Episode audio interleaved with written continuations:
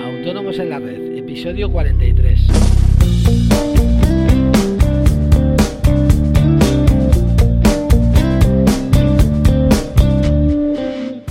Muy buenos días a todos y bienvenidos a Autónomos en la Red, el podcast en el que hablamos de todo lo que afecta a los autónomos. Sí, ya sabéis, impuestos, seguros sociales, en fin.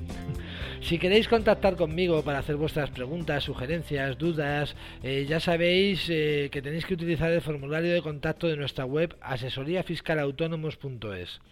Ya sabéis que estaré encantado de ayudaros en todo lo que esté en mi mano e incluso podemos hacer un podcast que aclare vuestras dudas. Eh, hoy vamos a estrenar un nuevo formato de preguntas y respuestas rápidas, a ver qué os parece. Y si tiene éxito, pues tal vez hagamos una sección fija todas las semanas. Hoy lo vamos a dedicar a preguntas y respuestas sobre seguridad social. Eh, mañana lo haremos sobre IRPF y el viernes sobre IVA. Espero vuestros comentarios para poder tomar una, decisión al respecto. Eh, os estaré muy agradecido si me comentáis qué os parece. Y bueno, eh, ya sin más dilación empezamos con las preguntas. Silvia nos envía la siguiente pregunta y es ¿qué tengo que hacer para darme de alta como autónomo? Eh, pues bien, Silvia, eh, lo primero que tienes que hacer es darte de alta en Hacienda mediante la presentación de un modelo 037 en el que te das de alta en la actividad económica que vas a realizar y eliges el régimen fiscal que se adapte a tu actividad. Eh, bueno, eliges o, a lo mejor es obligatorio, ¿no? Depende del caso.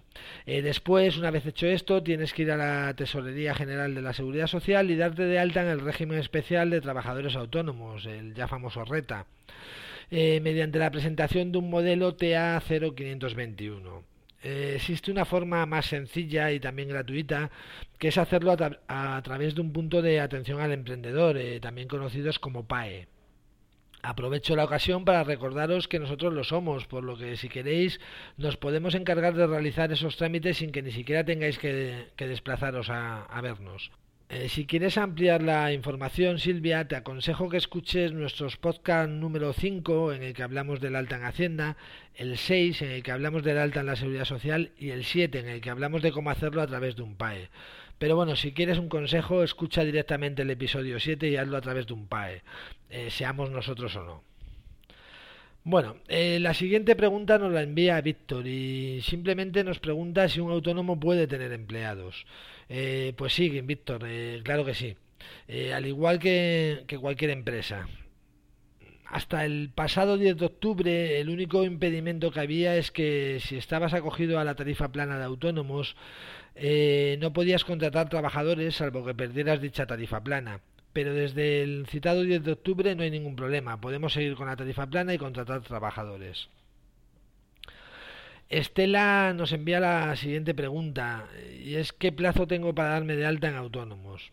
Bueno, lo primero, gracias Estela por tu pregunta y bueno, una pregunta rápida, una respuesta rápida. 30 días naturales desde la fecha de inicio de la actividad. Y en relación con esto, Emiliano también nos envía la pregunta contraria, y es ¿qué plazo tengo para darme de baja en autónomos? Pues bien, Emiliano, más corto todavía, tres días naturales. Si se te pasa el plazo, aunque solo sea un día, tendrás que pagar otro mes de autónomo, ya que la mayoría de las bajas se tramitan con fecha a fin de mes. Eh, por lo que te aconsejo que no se te pase este plazo por nada del mundo.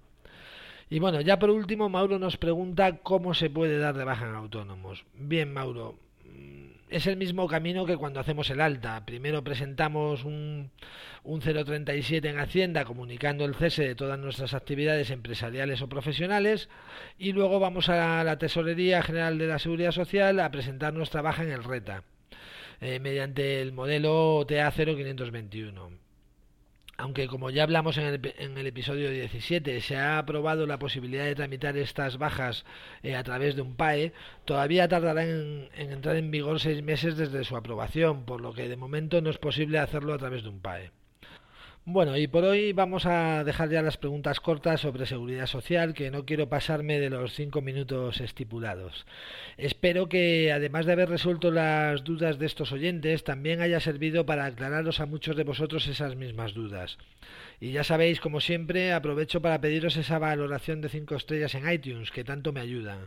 Y si encima os molestáis en escribir una reseña, os estaré eternamente agradecido. Eh, mañana más autónomos en la red, contestando a las preguntas que nos han enviado nuestros oyentes relacionadas con IRPF. Que paséis un gran día. Adiós.